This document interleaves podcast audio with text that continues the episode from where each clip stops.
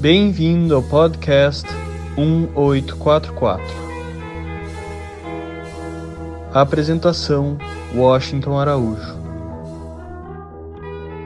Bem-vindo, Eugênio Butch, ao podcast 1844. É grande a nossa satisfação poder entrevistá-lo nesses dias conturbados, nesta época de isolamento social, de confinamento, mas sempre é bom reatar e tratar dos verdadeiros valores humanos, que são os que mais importam. Muito obrigado, meu amigo Washington Araújo, por me receber no seu programa podcast 1844. Eu só tenho a agradecer, é uma alegria reencontrar você e uma honra muito grande fazer parte de mais uma iniciativa editorial com tanta qualidade como tem sido a sua marca registrada. Qual a origem do nome Butch? O meu sobrenome, Butch, eu não sei dizer a origem. É uma família, é um nome de família muito antigo na Itália e alguns já me disseram que seria alguma coisa a ver com cristãos novos, mas eu não acredito. Conversei sobre isso, inclusive, com Alberto Diniz, que acha pouco plausível essa essa interpretação. Alberto Diniz era um estudioso dessa questão e da presença de judeus na cultura e definitivamente não acreditava nisso. E é uma família, o nome de família é muito comum, principalmente na região do Lácio e nos Estados Unidos hoje é um nome bastante comum.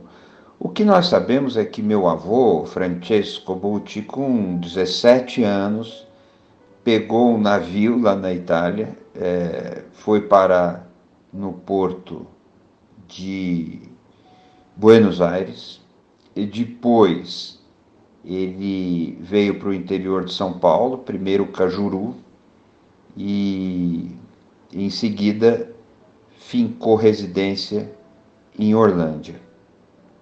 A minha avó, que era a Teresa, ela Teresa Remonte, ela saiu do Vêneto, da cidade de Treviso, e foi como imigrante também direto para Cajuru. Em, 19, em 1898, meu avô Francesco, o Chico Butti, se casou com a Teresa, em 1898. Meu pai era o 13º filho, Dr. Bruno, e nasceu em 1924, lá em Orlândia. É, do outro lado, eu queria lembrar, minha mãe, a dona Mary, era Mary Garcia Leal, depois Mary Garcia Leal Butti, ela era filha do vovô Vidal, da vovó Lili, que eram uma família de fazendeiros da região, muito antiga, na cidade de Guaíra, depois cidade de Orlândia, é, é meu lado brasileiro, brasileiro.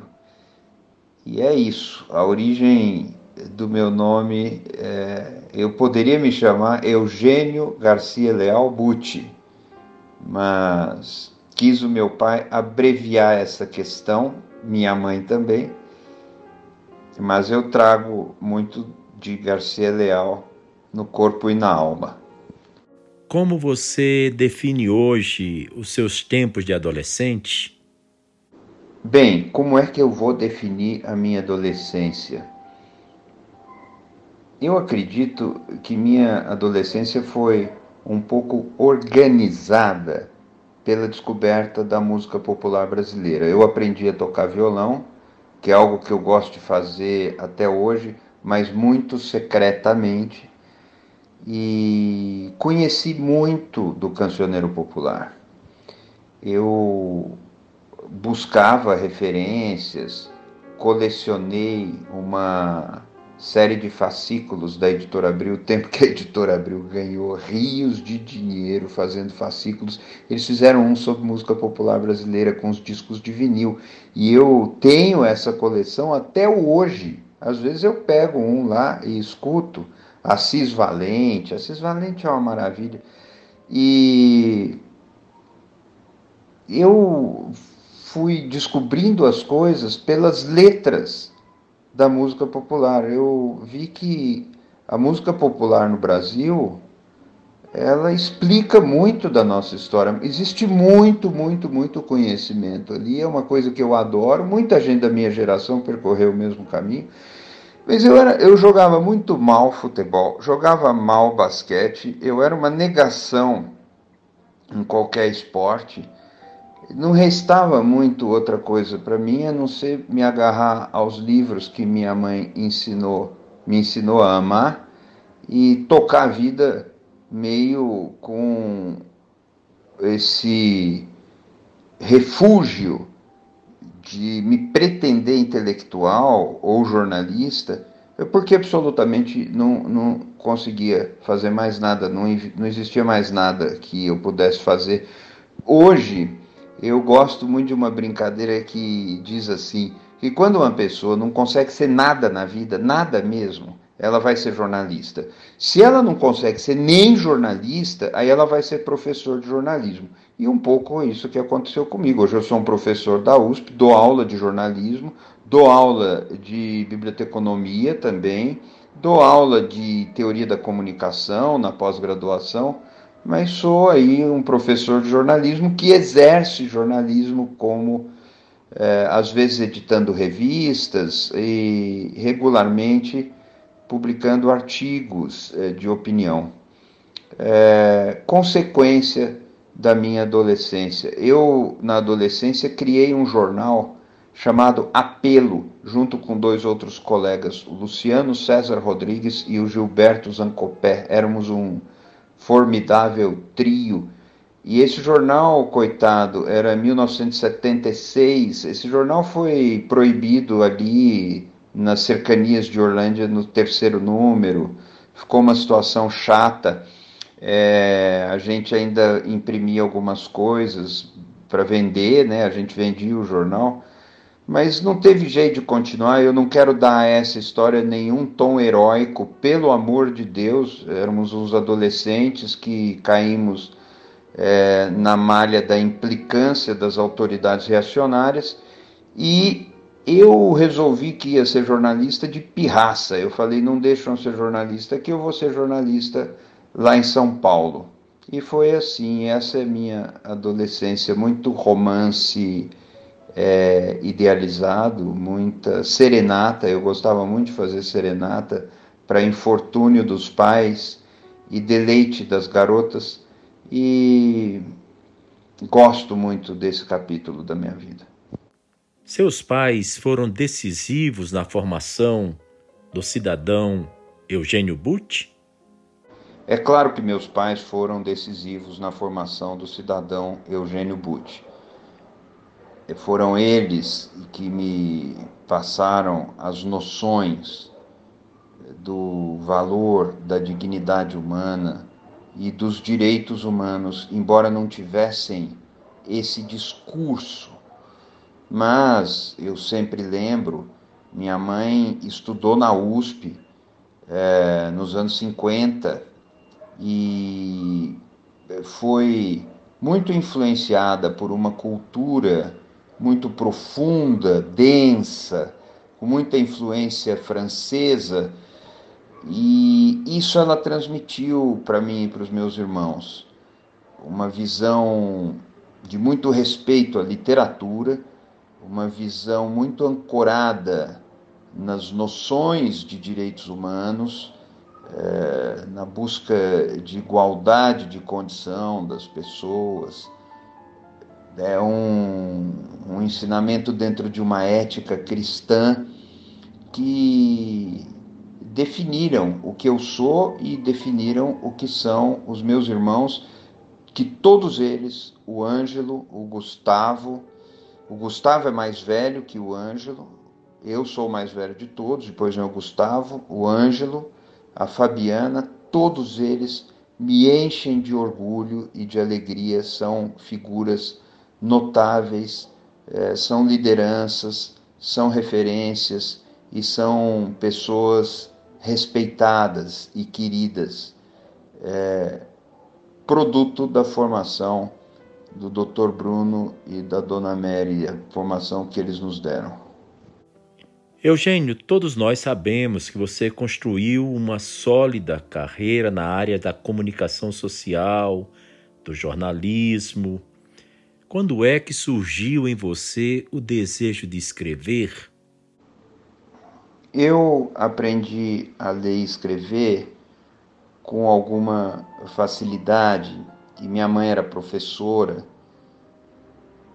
e me deu um ensinamento que eu nunca posso esquecer. Ela me deu aula de análise sintática no ginásio, no meu tempo era ginásio, e me ensinou que o sujeito é aquele que pratica a ação, o que é um ensinamento para a vida. Mas eu gostava de poesia, depois gostava muito de música, e de histórias. E tem uma formação parecida com outros jornalistas, meus amigos, com quem eu convivo com muito afeto e muito gosto. É, basicamente, a gente vai escrever porque não consegue jogar bola. E pouco por isso. Há exceções, é claro. Tá aí o Tostão, que é um craque na bola, um craque na vida e um craque na letra.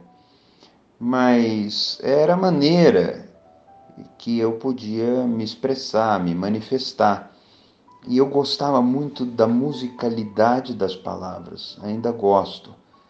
É, sou muito grato porque, apesar do talento que poderia ser muito mais é, pujante no meu caso, mas é algum, eu fui muito recompensado pelas palavras, pela linguagem de que eu faço uso para ganhar a vida.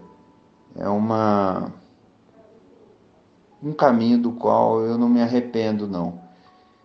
E acho que o desejo de escrever vem do desejo de falar, de existir é, pelas vias que me restavam, né? Que era a palavra.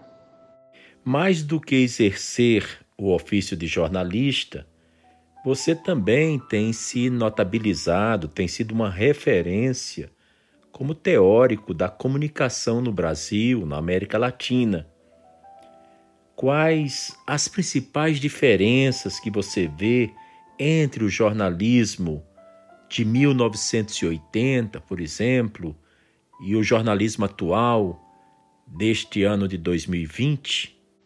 Interessante isso. O que mudou no jornalismo em 1980, de 1980 para 2020? É claro que nós vamos poder apontar todo tipo de característica, tecnologia, é, mas me parece que a grande mudança, uma mudança estrutural da comunicação, é que em 1980 o jornalista ainda exercia uma função é, de constituidor, por assim dizer, da pauta do debate público. Os meios de comunicação jornalísticos ocupavam uma centralidade da esfera pública. De lá para cá, agora, em 2020, a gente nota que sim, a comunicação ainda é o grande articulador da esfera pública, mas não é mais com aquela centralidade eh, dos jornalistas, dos meios de comunicação jornalísticos e da própria instituição da imprensa Isso muda bastante é, a relevância é, e o papel é, da imprensa. Ela precisa vigiar o poder, como sempre vigiou, mas agora tem um acréscimo a essa missão, que é vigiar o poder dos conglomerados globais que se tornaram o centro, ou talvez a espinha dorsal é, da imensa máquina de comunicação digital que está aí. Eu me refiro a Google, Facebook, é, Twitter, que são monopólios globais e que rivalizaram com a imprensa na função de organizar as pautas do debate público. Isso ainda vai ter outras vias de solução, outros reequilíbrios. Mas essa me parece a grande alteração. É, essa me parece a grande mudança. Em 1980, a imprensa ocupava o centro organizador da esfera pública e do debate público. Em 2020, não é mais assim. Você recorda qual foi o seu primeiro texto publicado, aquele texto que apareceu com seu nome como autor? Eu não sei se eu me lembro do primeiro texto meu uh, a sair publicado num jornal. Certamente eh, foi alguma coisa é, na Folha de Orlândia, alguma coisa, algum trabalho escolar, é, uma poesia certamente aconteceu. E depois eu criei um jornal estudantil também, é, onde evidentemente eu publicava textos, porque eu era o dono e o empregado do jornal junto com meus dois amigos. É, depois eu publiquei textos na Folha de São Paulo, é, me lembro do primeiro texto meu que saiu na revista Veja, um texto assinado, era uma resenha é, de, de filme. Isso depois vai é, é, se diluindo na poeira, como se diz, na poeira do tempo.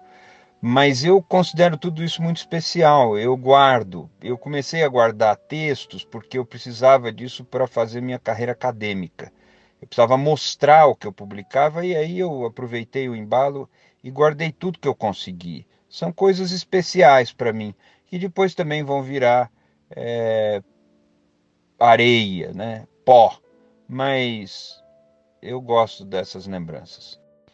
Você foi homenageado com os mais importantes prêmios jornalísticos do Brasil.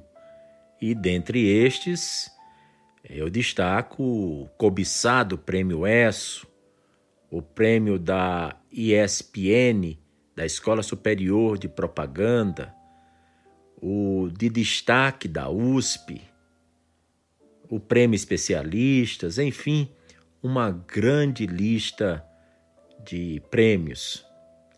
Se você tivesse que fechar, dar um ponto final em sua biografia para fazer um balanço, o que é que você iria destacar como suas maiores contribuições para a comunicação social no Brasil?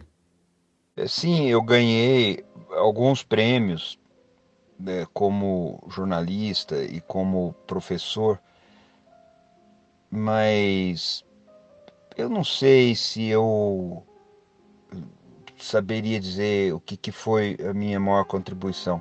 De verdade, eu não, não vejo é, uma contribuição importante. É de verdade mesmo porque se você se afastar um pouco e olhar para as coisas, não vai ter importância nenhuma. Mas eu gosto de pensar que eu trabalhei com dedicação, que eu estudei, que eu procurava me fundamentar quando entrava em algum assunto, quase sempre, claro, é, com inúmeras imperfeições e mesmo com erros. Já publiquei muitos erros na, na vida, já fiz capa de revista com erro de português mas acho que minha lembrança é essa, de ter trabalhado com afinco e com prazer. Sempre gostei das coisas que eu fiz, isso é uma sorte inigualável, mas não saberia apontar uma, uma grande contribuição. Não. Como foi sua experiência como diretor de redação de conceituadas revistas do grupo editorial Abril? Aliás, em que período você trabalhou na Abril? Eu trabalhei na Abril é, em, em, dois períodos, talvez, há uns 17 anos, 15 anos, e dirigi uma revista que era especializada em cinema, revista 7. Fui diretor de redação dessa revista, fui diretor de redação da Super Interessante, fui diretor de redação da revista Quatro Rodas, fui secretário editorial. É, colunista da Veja, e fui repórter, e fui editor, editor da Playboy, é, no tempo áureo da Playboy, quando ela era dirigida pelo Juca Kifuri, logo depois veio a, a direção do Ricardo Sete, com vendas astronômicas.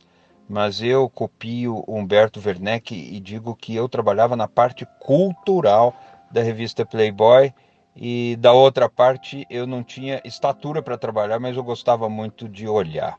Agora, é, a sensação ali era de aprender muita coisa. Havia muita gente muito boa, verdadeiros gigantes da profissão, é, revisteiros, jornalistas. E eu tive essa sorte de aprender com gente da melhor espécie, da melhor integridade e pude viajar, pude estudar mais.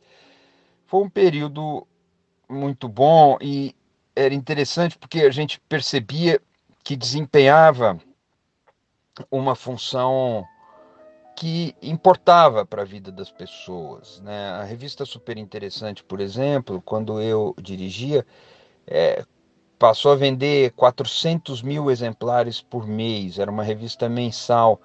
Isso tinha levava a revista para uma quantidade enorme de leitores, porque cada revista tem uns cinco leitores, quatro leitores, e a gente tinha retorno, é, adolescentes que descobriam a carreira da ciência, que se despertavam para trabalhar na pesquisa, isso na universidade.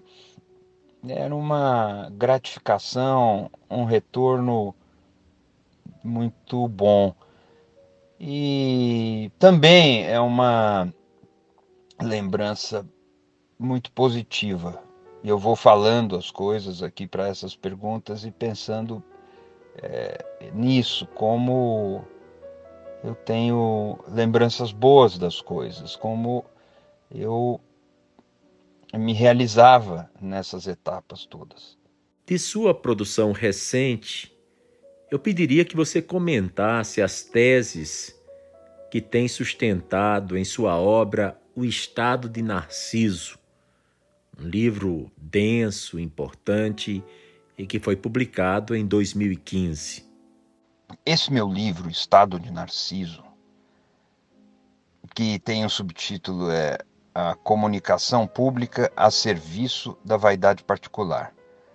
Ele é resultado de alguns artigos de jornal que depois eu é, pesquisei mais a fundo, reescrevi tudo e diretamente resultante da tese que eu apresentei no meu concurso de livre docência na Universidade de São Paulo.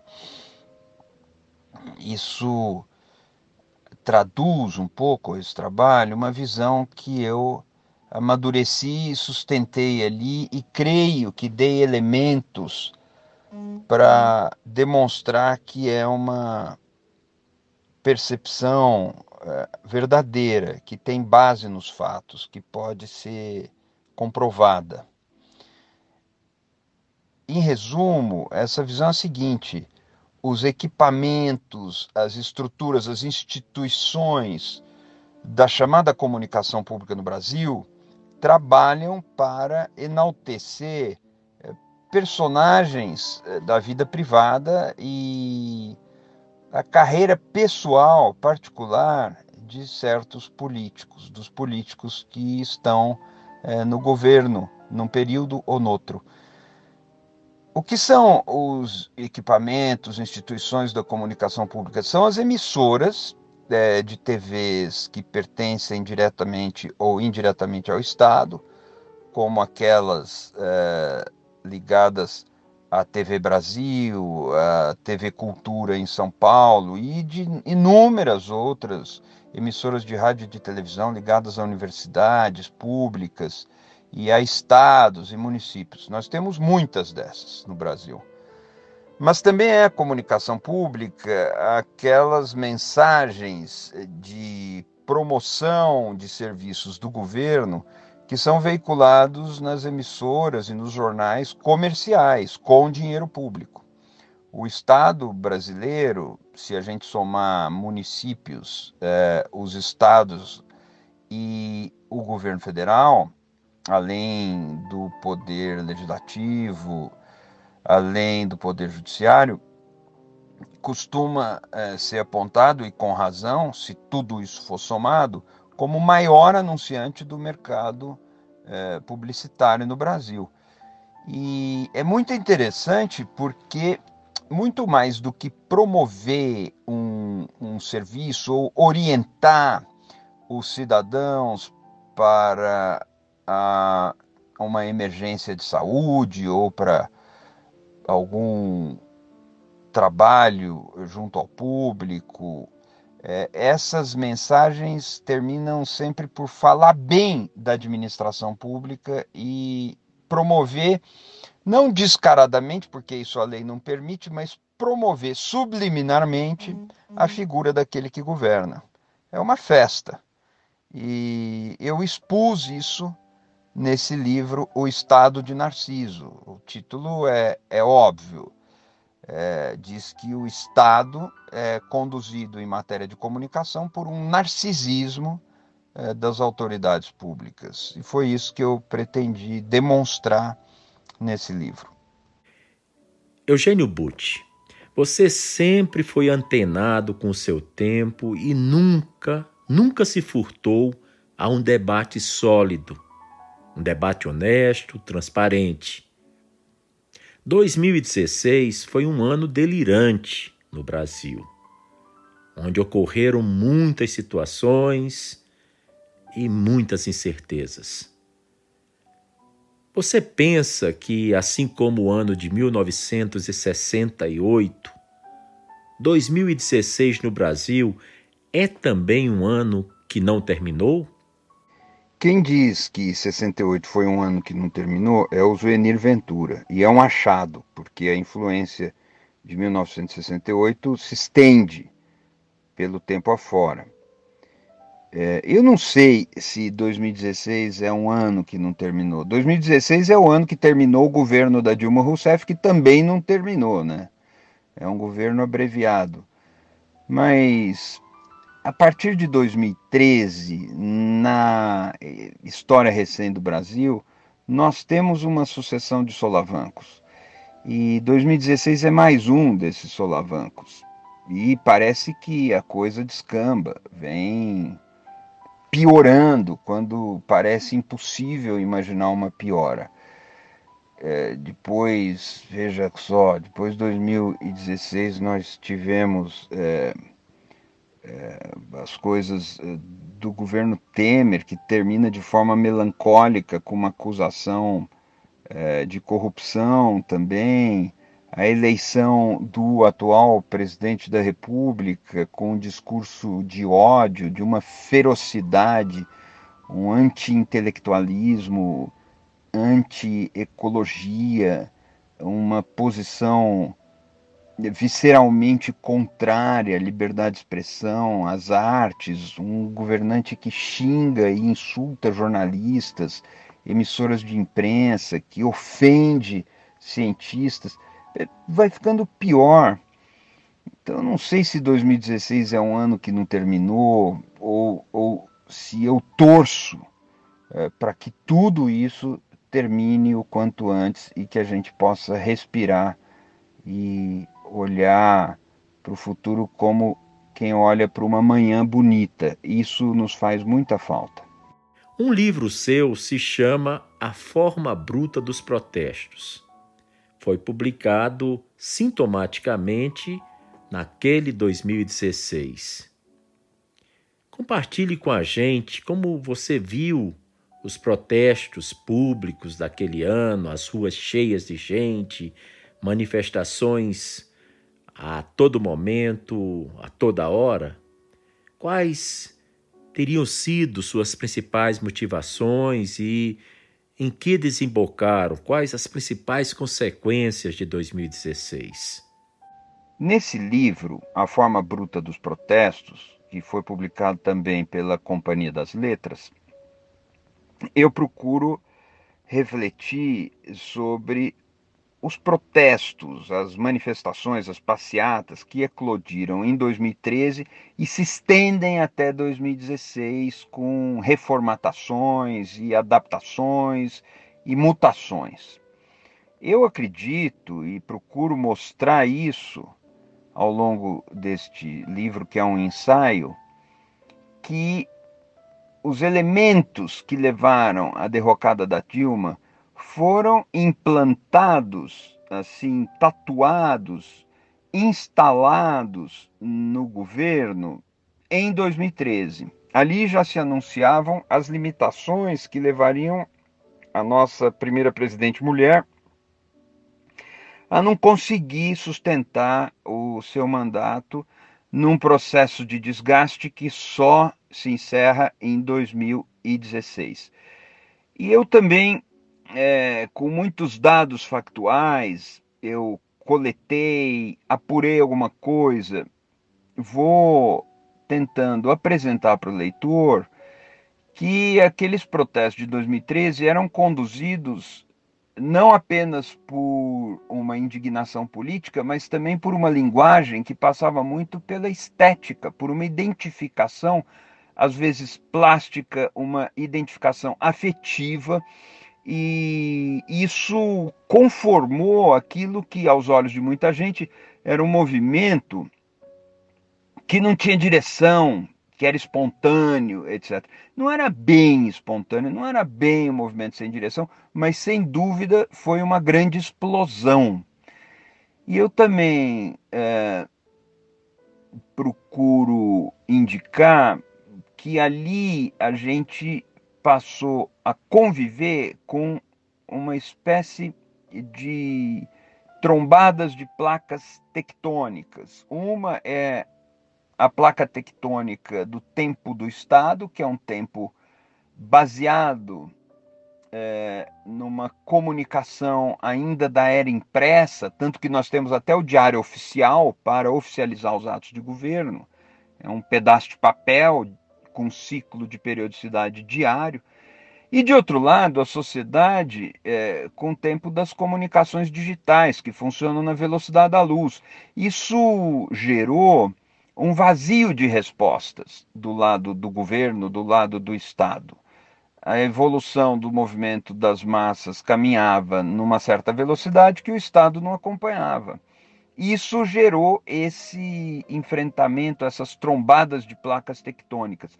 E nesse sentido é interessante porque o que aconteceu no Brasil aconteceu também em vários outros países. Nós tivemos movimentos mais ou menos parecidos, não apenas na Primavera Árabe, no, na Espanha, na Grécia, no Occupy Wall Street, mas agora, recentemente, no Chile, em vários outros lugares. E esse tipo de trombada de placa tectônica punha em pauta, em destaque, a insatisfação generalizada das pessoas com relação aos serviços públicos e uma indignação política e emocional, racional e visceral com corrupção, com desmandos, com desprezo pela vida esses, esses enfrentamentos de placas tectônicas estão muito longe de ser resolvidos e eles é, aparecem é, ainda podem aparecer de novo, e existe um crescimento hoje de uma ira com relação a isso, que ainda vai é, se mostrar na cena pública. Vamos ver. Nos anos de 2003 a 2007, portanto, cerca de cinco anos, você foi o presidente do Sistema Radiobras de Comunicações, que é a joia da coroa da comunicação governamental do governo federal aqui no Brasil. Nos fale como foi essa sua experiência e qual foi a sua contribuição à frente da Radiobras. Sim, eu presidi a Radiobras eh, entre 2003 e 2007, durante todo o primeiro governo do Lula e uma parte do segundo governo do Lula. É, a Radiobras era uma grande estrutura de comunicação, é, de onde vem a hoje EBC, e tinha suas emissoras de rádio, algumas emissoras de televisão, agência, agência de rádio também. E a experiência que eu tirei dali foi que a gente no Brasil estava e ainda está muito atrasado na compreensão do que deve ser uma comunicação pública, uma comunicação realizada com recursos públicos, com pessoas do serviço público, com equipamentos públicos, voltada prioritariamente para o atendimento dos direitos da sociedade, do público, dos cidadãos, dos direitos das pessoas. O sentido dessa comunicação deveria ser dar a resposta que o público tem direito de obter. E não, como ainda acontece, é, fazer a promoção que deixe os governantes bem na foto. Isso não tem sentido. E, aliás, isso não tem amparo na lei. A lei fala em direito à comunicação, mas o tipo de trabalho feito por essas estruturas, como era a Radiobras, era um trabalho, e ainda é, em muitos sentidos, que volta as costas para o direito à informação do cidadão e procura fazer propaganda, é, uma propaganda travestida de informação.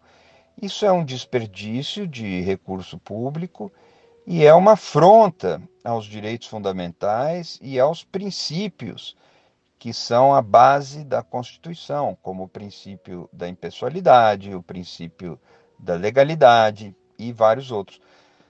Essa, essa é a lembrança que eu tenho. Foi um tempo de trabalho intenso, um trabalho gratificante, de algumas vitórias, algumas derrotas, mas aprendi muito e acredito que nesse caso eu deixei algumas balizas que foram discutidas em várias outras instituições e vez ou outra eu vejo que ainda estão por aí e que ainda norteiam alguns trabalhos nessa área.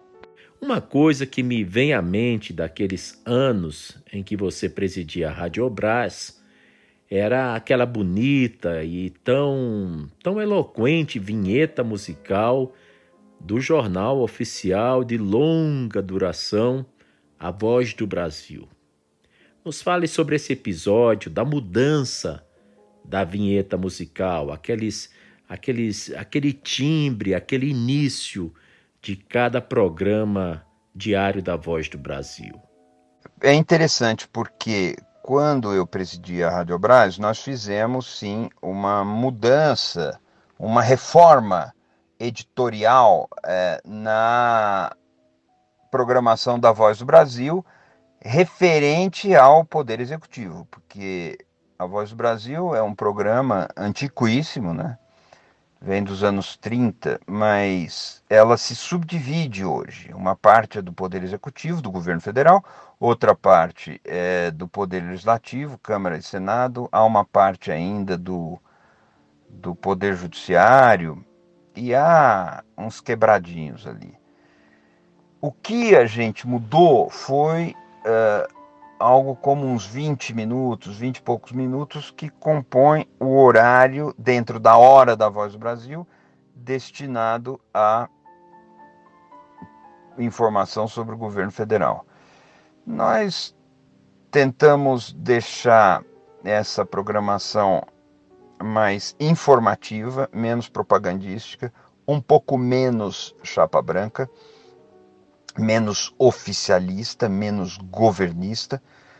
E uma das mudanças foi a vinheta. Nós regravamos a protofonia do Guarani do Carlos Gomes e demos ao novo arranjo é, uma sonoridade que tinha elementos da música popular brasileira mais contemporânea, mas ao mesmo tempo tradicional. Isso dava um certo colorido, porque a gente variava, às vezes era um arranjo mais pro axé, às vezes era um arranjo mais chorinho, às vezes. Isso deu um pequeno colorido. Mas a grande mudança que eu gostaria de ter feito era acabar com a obrigatoriedade da Voz do Brasil. Eu gostaria que o programa continuasse, mas fosse de veiculação voluntária, não obrigatória. Eu achava e ainda acho, cada vez com mais convicção, que a veiculação obrigatória não é eficiente, é, espanta o ouvinte, cria uma zona de antipatia muito ruim nas rádios e não funciona. Enfim, é uma comunicação praticamente nula. Mas é, isso não deu para fazer. Eu não era o responsável por isso. A obrigatoriedade da Voz Brasil só poderia acabar com a votação de uma nova lei no, no Congresso. E isso, imagina, é, não estava no horizonte da grande maioria dos parlamentares, dos senadores e deputados, que gostam de aparecer na Voz do Brasil e, e se envaidecem com isso. Naquele período em que você esteve à frente do sistema Radiobras, eu mesmo tive uma grande satisfação de poder aceitar um convite seu para durante quatro anos e meio apresentar um programa de um minuto de duração. Era o Questão de Direito com Osto Araújo. Ora, Tom, eu me lembro muito das conversas que a gente tinha e da sua questão de direito que marca uma época e também me lembro de falar com você sobre assuntos que iam muito além das questões de direito de governo e da política. É uma lembrança grata que eu guardo é, com estima e com alegria. Existe democracia sem verdade factual, sem que exista a verdade real, a verdade de fato? Definitivamente não existe democracia se a instância da verdade factual é desprezada ou agredida ou deixada de lado. O que é verdade factual? São os relatos que dão conta dos fatos com confiança pública. O fato é aquilo que aconteceu e que deve pautar uh, os debates na esfera da política ou no domínio político. Eu gosto aqui de lembrar de Hannah Arendt, a filósofa, que dizia que os fatos e os acontecimentos são a própria textura do domínio político. Numa democracia, a política discute fatos com opiniões divergentes, com opiniões às vezes frontalmente opostas umas às outras, mas discute fatos. Nas tiranias, nos totalitarismos, eh, no fascismo, o que ocorre é que é, a discussão dos fatos sai de cena e entra em cena a discussão de fanatismos. E aí é o preconceito, o ódio que começa a ditar a conduta das pessoas e o que é mais temível, a conduta das autoridades. Essa é uma questão para a qual a gente precisa ficar atento.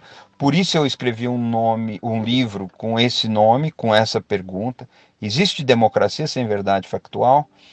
para uh, esse livro foi lançado ano passado pela editora Estação das Letras e Cores em 2019 para justamente alertar os leitores para que a gente tome conta da verdade factual para tomar conta da democracia, porque tanto a verdade factual quanto a democracia estão hoje sob ameaça no Brasil.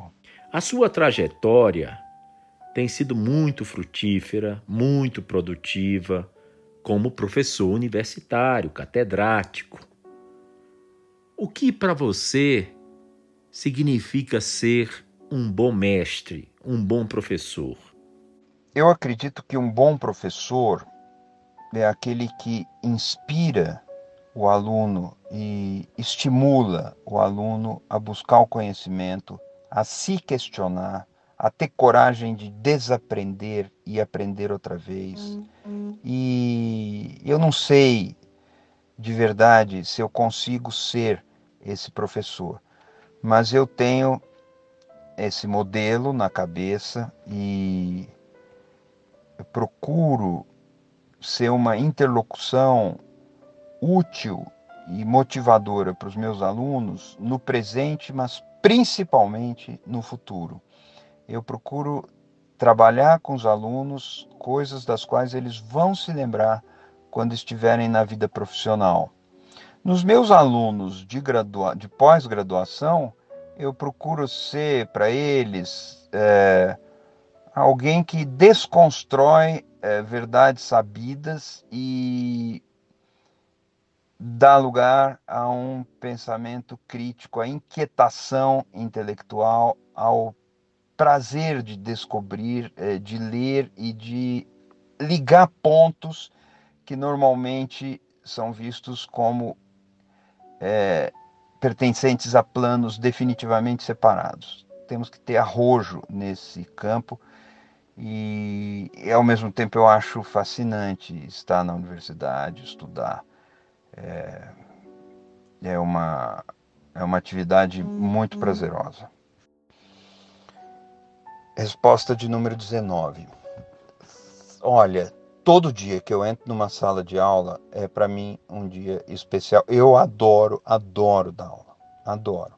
Às vezes dar aula é uma coisa que é vista como fora de moda. A universidade é do futuro, certamente, não vai estar tá baseada em aulas, mas baseada em programas em que os alunos vão compondo o seu curso, sua trilha de aprendizado e de acesso ao conhecimento de maneira muito autônoma, e isso tudo é muito bom. Mas o fato é que eu gosto, eu gosto de dar aula, gosto de estar reunido com os alunos, conversar, expor coisas.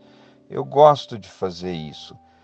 E sempre que eu estou numa sala de aula é, é especial para mim, mas quando a gente é paraninfo ou patrono, também é bonito quando a gente ganha um prêmio por algum trabalho ou por um trabalho de um aluno, é uma coisa é, boa também. Participar da vida universitária. Eu fui superintendente de comunicação da USP, gostei muito de fazer esse trabalho. É, participar dos conselhos, às vezes é meio chato, mas a gente vai conhecendo e, e, se aprofundando na vida da universidade, que é uma instituição tão especial, tão bonita, eu acho que tudo isso vai dando uma coloração positiva para a experiência de ser professor. Você tem um livro chamado Brasília 19 Horas. Como é que surgiu a ideia de escrever esse livro? É claro, Brasília 19 horas eram sempre as primeiras palavras que os locutores do jornal radiofônico A Voz do Brasil davam início às suas transmissões.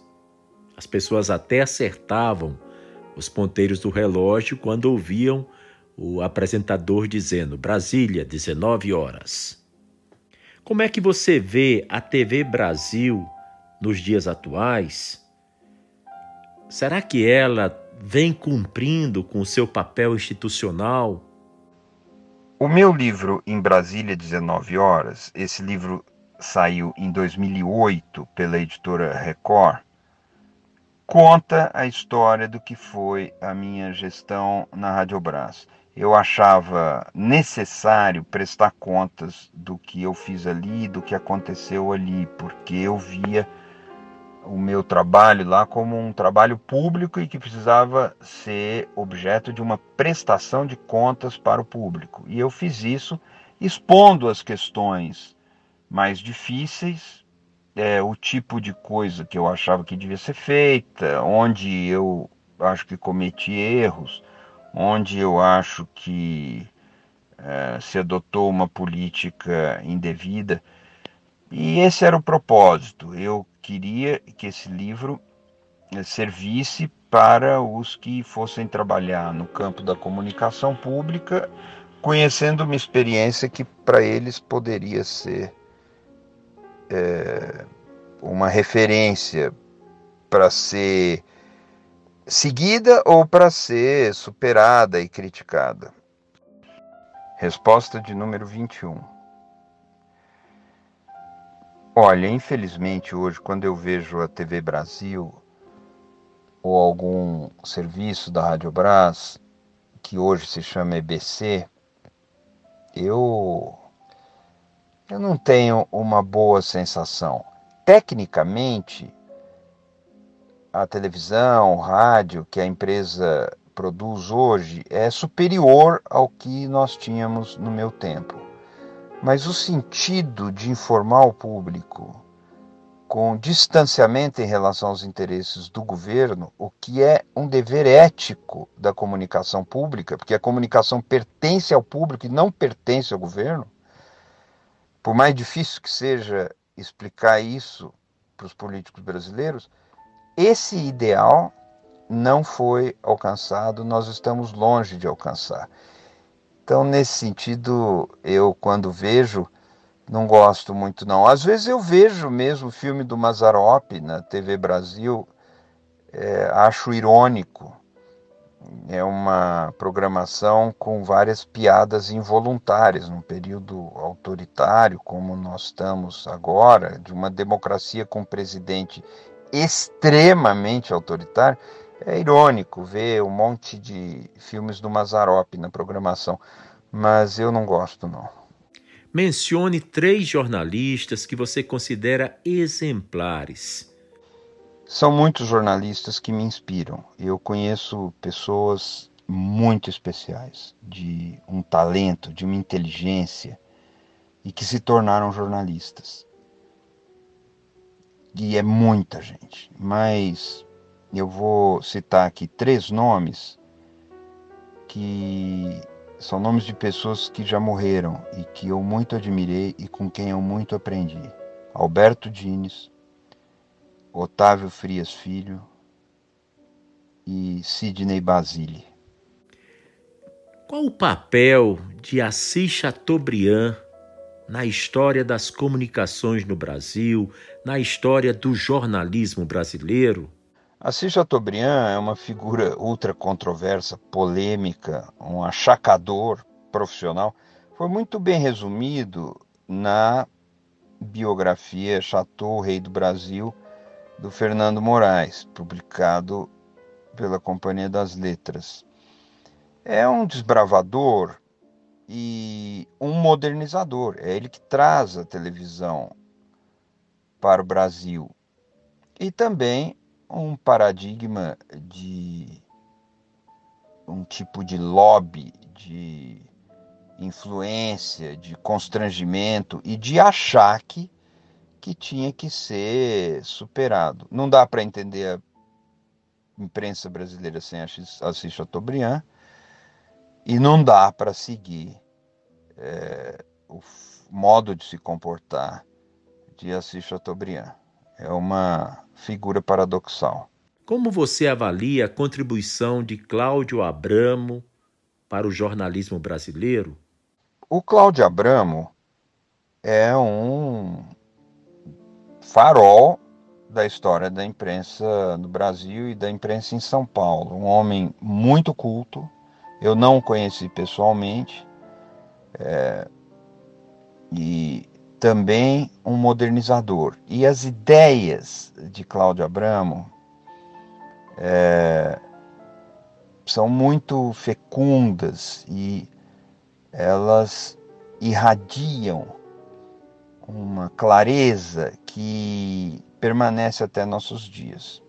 É muito lúcida a formulação dele de que o jornalista deve ter a ética do cidadão uhum. comum, a ética do carpinteiro, ele dizia. É, é lúcida porque combate a arrogância, mas essa formulação não elimina o fato de que há especificidades, sim, na ética jornalística, e aí essas especificidades não são compartilhadas pelos carpinteiros.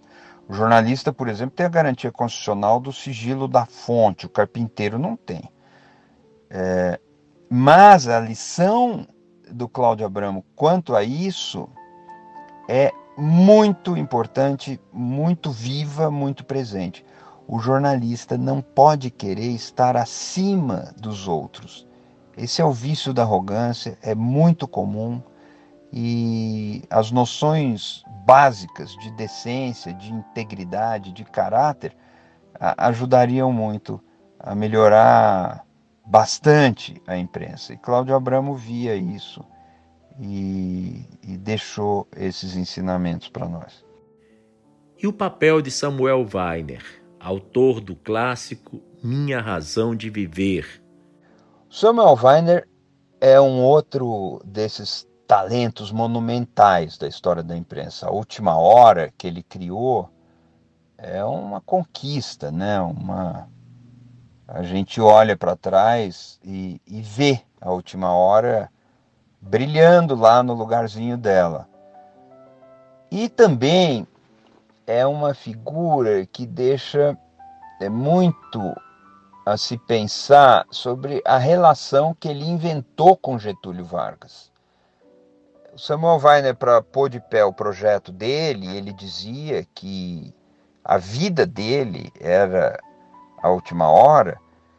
Ele criou uma vinculação com o Getúlio Vargas que pode ser muito contestada.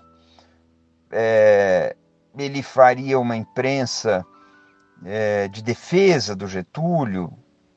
Isso é verdade, não é? Isso é uma discussão.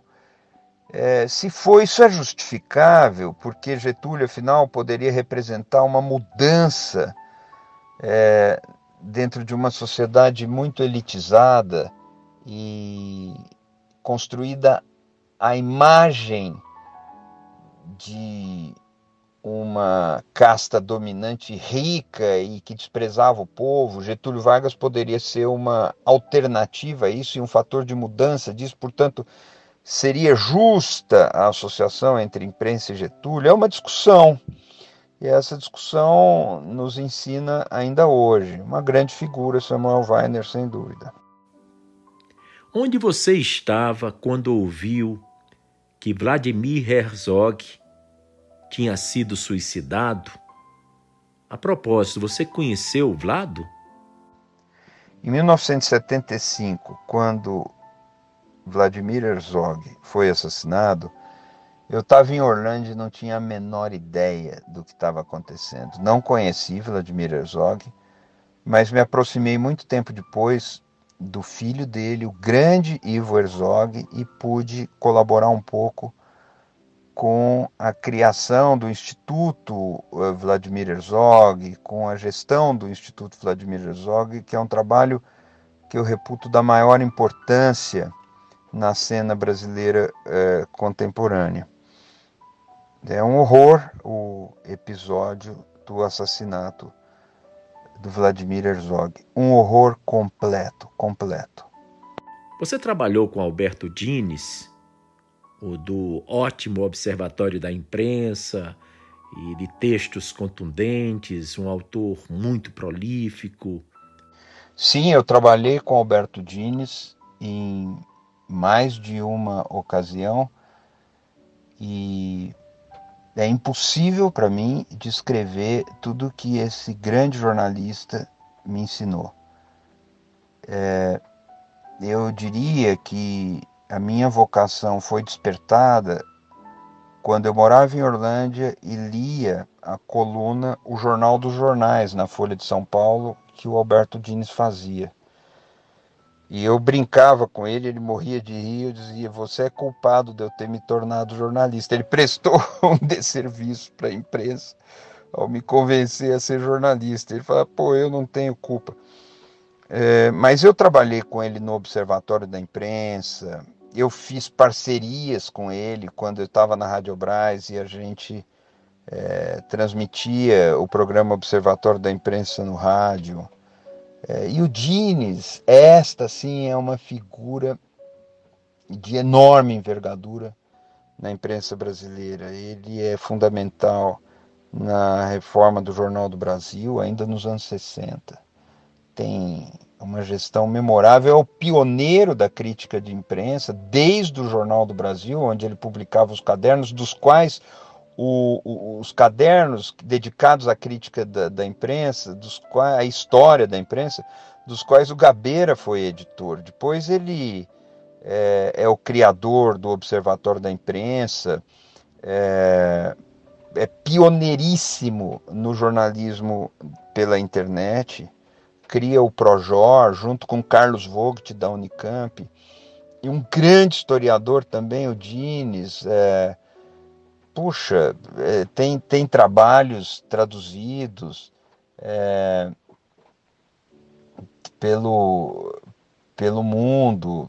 É uma figura difícil de resumir. Eu aprendi com ele e ainda aprendo quando volto a um texto dele. É, uma figura que me emociona ainda hoje. Existe futuro para a imprensa impressa no mundo? Afinal de contas, estamos a cada dia vendo ser popularizados as leituras dos noticiários instantâneos, digitalizados, os sites, os portais noticiosos da web, os iPads, os telefones smartphones, né? Para dizer a verdade, eu acho que não é relevante se nós vamos ter jornal em papel impresso ou não. Eu, particularmente, vejo um lugar para textos impressos em papel por muito tempo ainda. Mas eh, não, não sei se a maneira da gente se informar diariamente vai precisar do papel. A gente pensa muito assim: ah, vamos perder o jornal em papel. Não se trata disso. O papel é uma forma tecnológica de distribuição das informações. É, o jornalismo não está no papel impresso. Ele está nas ideias, está nas informações que se materializam no papel para chegar na casa das pessoas. Isso é uma forma de distribuição. E há outras formas de distribuição que são mais rápidas e mais eficientes e mais influentes. E eu não tenho apego a isso. Eu ainda gosto de pegar o jornal em papel. Eu recebo os jornais na minha casa em papel. É, e, e, gosto de tomar o café da manhã, como falava Hegel, né? Tomar o, o, é o é o, a oração matinal do homem moderno é a leitura do jornal, do jornal em papel. Eu gosto disso, mas não tenho um apego. Acho que tomara que a gente supere isso rapidamente, porque papel é árvore derrubada, é uma coisa, em termos ambientais, talvez não seja muito boa certamente né, não é muito boa, mas há outras é, é, soluções para distribuir as notícias e para receber a reação do público e para elaborar o discurso jornalístico que é tão essencial. Francamente, essa não é uma questão que me preocupe. Vamos falar agora de um tema palpitante: fake news ou seja, notícias falsas. Quais são as origens desse fenômeno que não é só brasileiro, é realmente mundial? e parece ter começado com grande força nos últimos quatro ou cinco anos.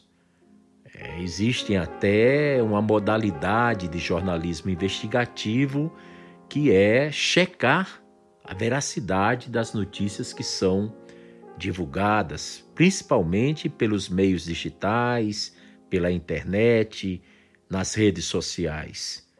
De uns tempos para cá, é verdade, a gente fala muito de fake news. E isso é, para começar, mal traduzido. A tradução notícia falsa não espelha o sentido eh, da expressão fake news. Eh, fake news carrega um dolo, é uma expressão que carrega uma intenção de prejudicar o público, de lesar os direitos do público, de obter é, um lucro econômico ou uma vantagem política de forma fraudulenta. Por isso, Carlos Eduardo Lins da Silva, outro grande jornalista brasileiro com quem eu tenho uma convivência é, já antiga e, e muito frequente, costuma dizer com toda razão que a melhor tradução para a expressão fake news é notícia fraudulenta. Isso para começar a conversa. Depois nós temos que lembrar que as fake news são uma falsificação de forma e depois uma falsificação de conteúdo.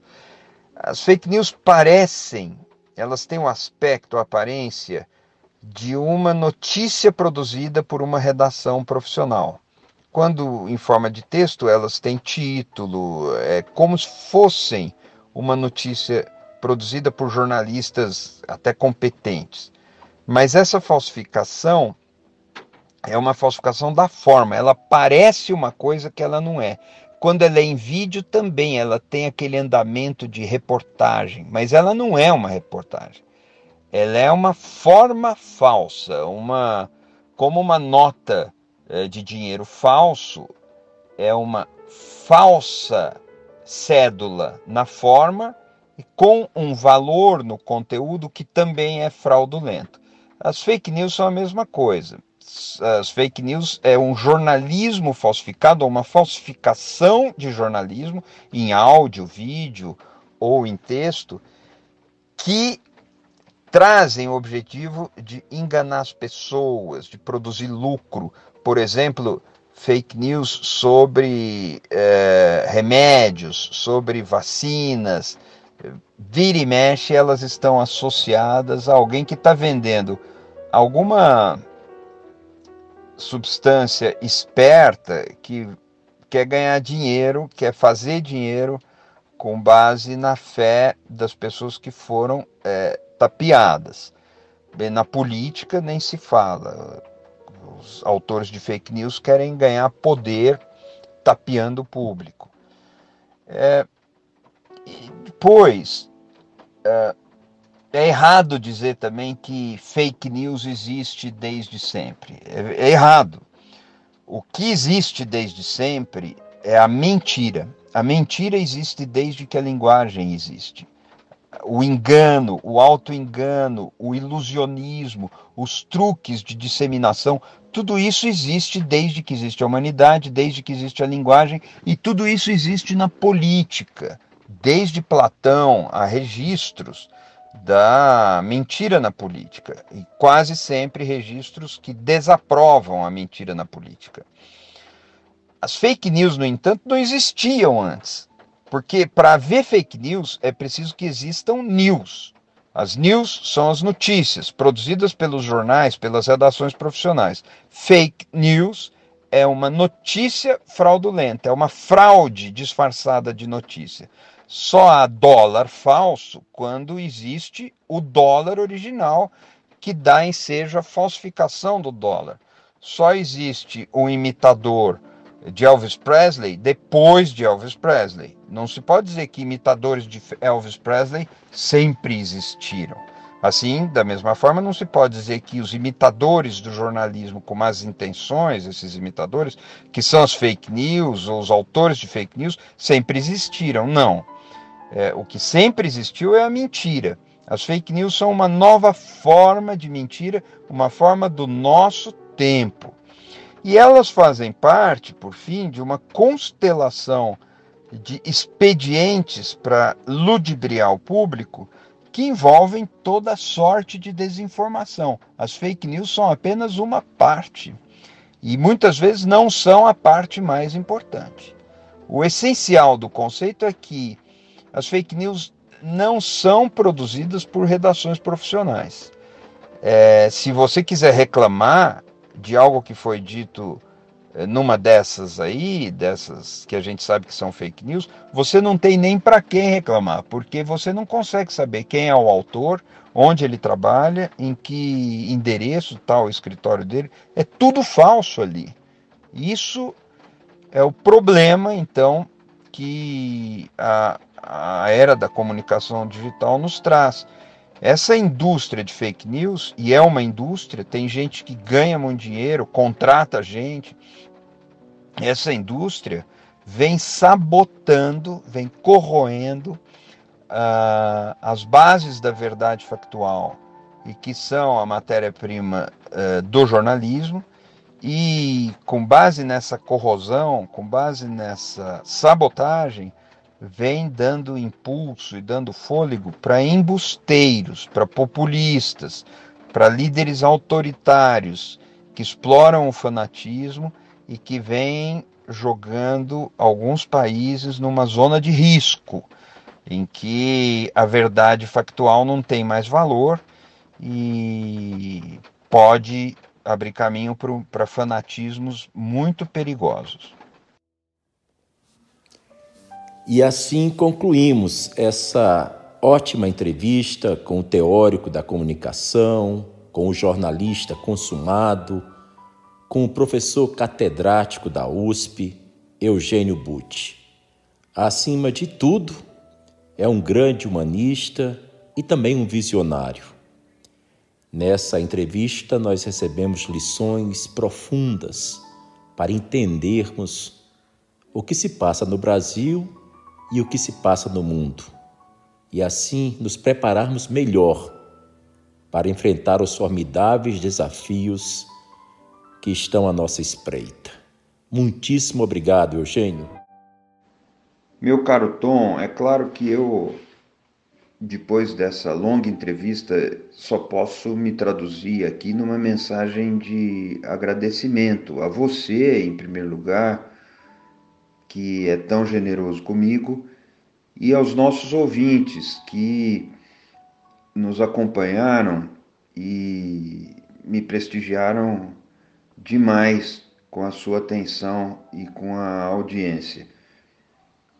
Esta entrevista, o seu caráter de retrospectiva, de puxar pela memória, essa entrevista que teve uma característica de, de fazer uma interpelação exigente e que obriga o entrevistado a estabelecer arcos mais longos para contemplar o raciocínio, para ligar fatos antigos com perspectivas atuais, me levou a uma viagem no tempo. Foi uma experiência muito gratificante, pela qual eu sou apenas gratidão e espero ter contribuído de alguma maneira com mais esse tijolinho na bela construção da sua trajetória de comunicador e de pensador. Muito, muito obrigado e tudo de bom para você e para todos que nos acompanharam.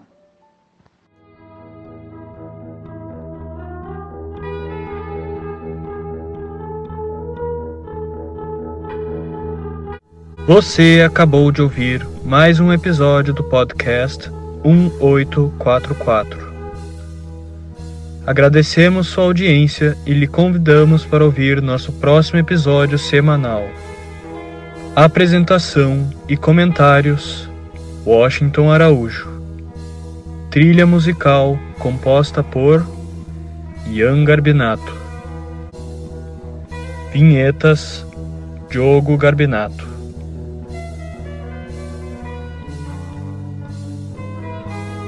Contatos com a produção para comentários e sugestão de temas podem ser feitos através do e-mail podcast1844 gmail.com